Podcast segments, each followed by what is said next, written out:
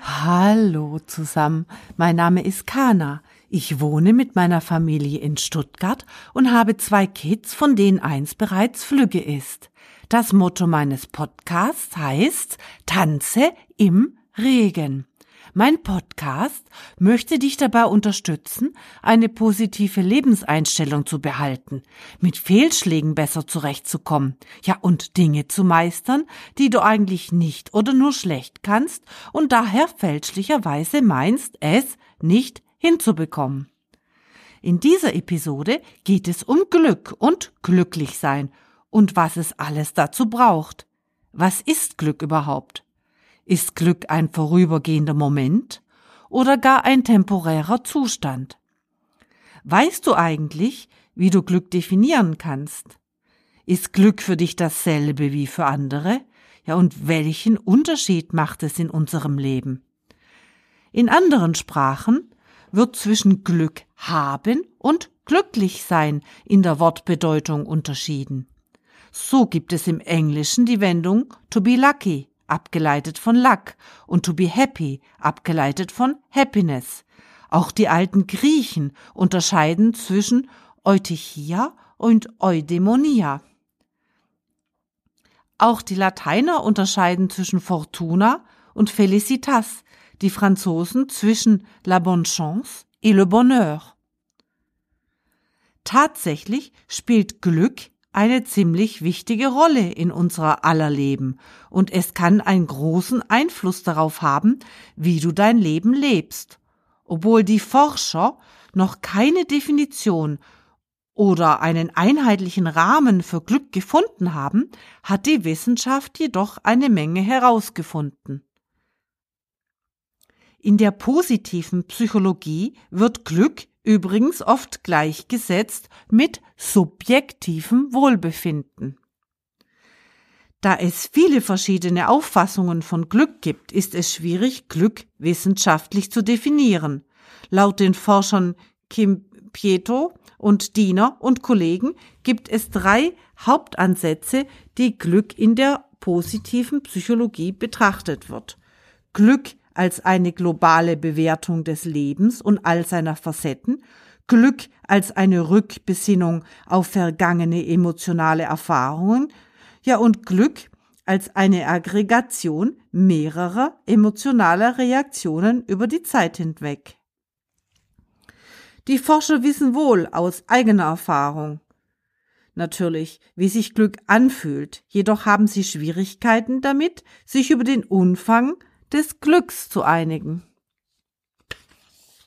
Als Laie würde ich zustimmen, Glück so zu definieren, mit dem Leben zufrieden zu sein, gute Laune haben, positive Emotionen spüren, ja und Freude empfinden.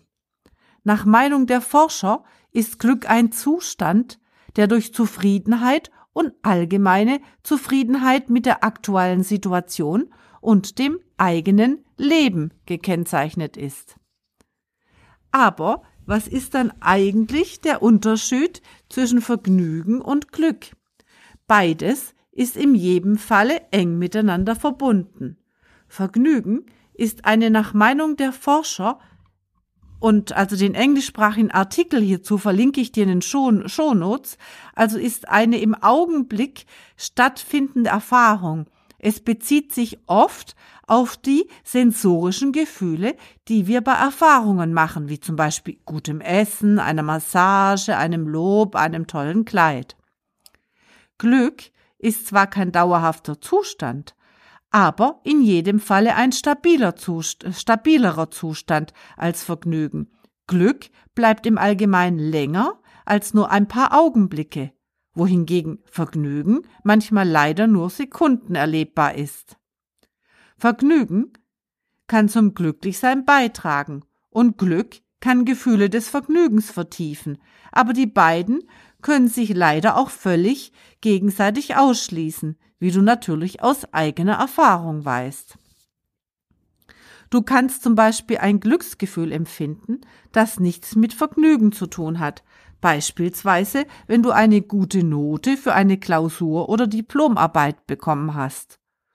Oder aber kannst Vergnügen empfinden, aber gleichzeitig auch Schuldgefühle haben, die dich davon abhalten, glücklich zu sein. Zwischen Glück und Sinnhaftigkeit des Lebens gibt es eine noch deutlichere Grenze.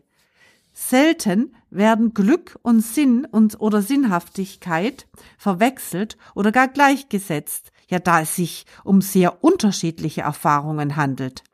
Das Streben nach Sinn ist somit etwas typisch Menschliches, von dem ich nicht glaube, dass es andere Lebewesen nicht wirklich kennen. Meine beiden Katzen zumindest nicht, obwohl ich mir sicher bin, dass die beiden in ihrer kleinen Welt auch nach Glück und Wohlbefinden streben, ohne sich dessen vielleicht bewusst zu sein. Sinnhaftigkeit ist in jedem Falle kein vorübergehender Zustand, sondern vielmehr ein umfassendes Gefühl zu etwas Größerem als sich selbst beizutragen. Forscher haben festgestellt, dass das, was du in deinem eigenen Leben als leicht oder schwierig empfindest, mit Glück zusammenhängt, aber nicht mit Sinn oder Sinnhaftigkeit des Lebens. Ja, und das, ob du dich gesund fühlst, mit Glück zusammenhängt, aber nicht mit Sinn oder Sinnhaftigkeit des Lebens. Dass Geldmangel das Glück verringert, mehr, also dass Geldmangel das Glück mehr verringert als den Sinn des Lebens? Ja, allgemein gefasst kann man sagen, je mehr du das Gefühl hast, dass deine Aktivitäten mit den Kernthemen und Werten deines Selbst übereinstimmen, desto mehr Sinn und Sinnhaftigkeit sprichst du deinen diesen Tätigkeiten zu. Somit wäre Glück also kein wesentlicher Faktor für ein gutes Leben, sondern im Wesentlichen ein Bonus, den einige Glückliche erleben dürfen. Der amerikanische Psychologe Dan Gilbert hat Erstaunliches festgestellt, dass künstliches Ersatzglück die gleiche Wirkung hat wie echtes Glück.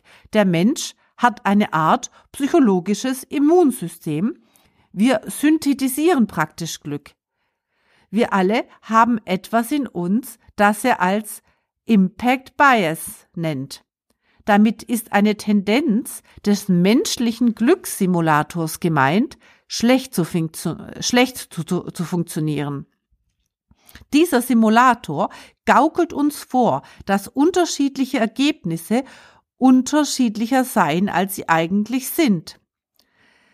Feldstudien und Laborstudien haben gezeigt, der Beginn oder das Ende einer romantischen Beziehung, eine Beförderung zu erhalten oder nicht, eine Klausur zu bestehen oder eben nicht, hat weniger Einfluss und ist weniger intensiv und von viel kürzerer Dauer, als wir Menschen allgemein glauben. Und dies ist so, da wir Zufriedenheit eben künstlich erzeugen können. Wir alle verfügen über eine Art psychologisches Immunsystem. Ein System von größtenteils unbewussten kognitiven Prozessen, die uns dabei helfen, unsere Sicht der Welt zu ändern so dass wir uns wohler fühlen in der Welt, in der wir uns befinden. Ja, meist läuft dieser Prozess bei uns allen jedoch unbewusst ab. Wir erzeugen Zufriedenheit mit somit künstlich, aber wir denken, Zufriedenheit ist etwas, das gefunden werden muss.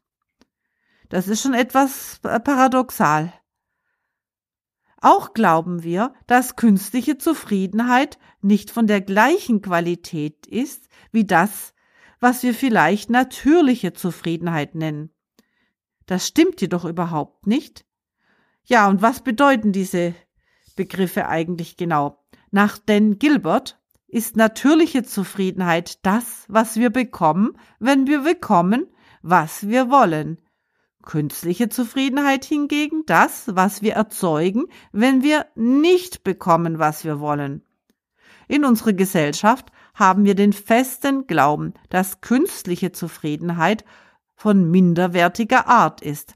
Diese falsche Haltung ist sicherlich in unserer Konsumgesellschaft begründet, die uns permanent etwas anderes suggeriert.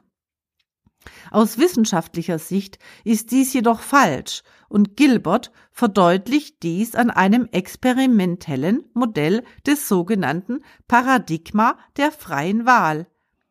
Dieses hier näher auszuführen, würde den Rahmen meines kleinen Podcasts sprengen. Das englischsprachige Videos mit deutschem Transkript verlinke ich dir in den Shownotes.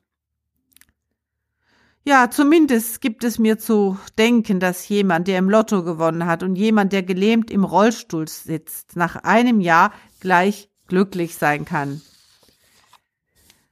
Bei der Studie stellt sich heraus, dass Freiheit, also die Fähigkeit, seine Meinung zu bilden und diese zu verändern, der Freund natürlicher Zufriedenheit ist und weil es uns erlaubt, von all den tollen Zukunftsszenarien die auszuwählen, die wir am meisten genießen.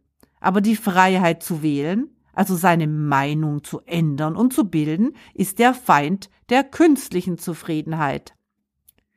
Die Lektion von Dan Gilberts Studien und Versuchen, die er uns hinterlässt, ist, dass unsere Sehnsüchte und unsere Bedenken zu einem gewissen Grade übertrieben sind weil wir in uns die Fähigkeit haben, jene Erzeugnisse zu kreieren, die wir beständig verfolgen, wenn wir eine Erfahrung wählen.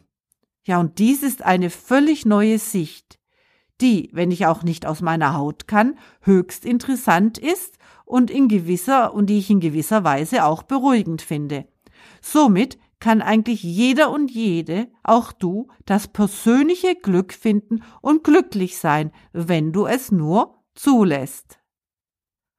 In meiner nächsten Episode des Podcasts geht es um Fremde, Vorurteile und wie man Fremde zu Freunden machen kann. In der Zwischenzeit wünsche ich dir einen schönen Tag, eine bezaubernde Woche und oder ein erholsames und ereignisreiches Wochenende, was dir lieber ist. Und denke immer daran, bleibe positiv, auch wenn nicht immer alles glatt geht. Und lerne im Regen zu tanzen. Tschüss und bis zum nächsten Mal, deine Kana.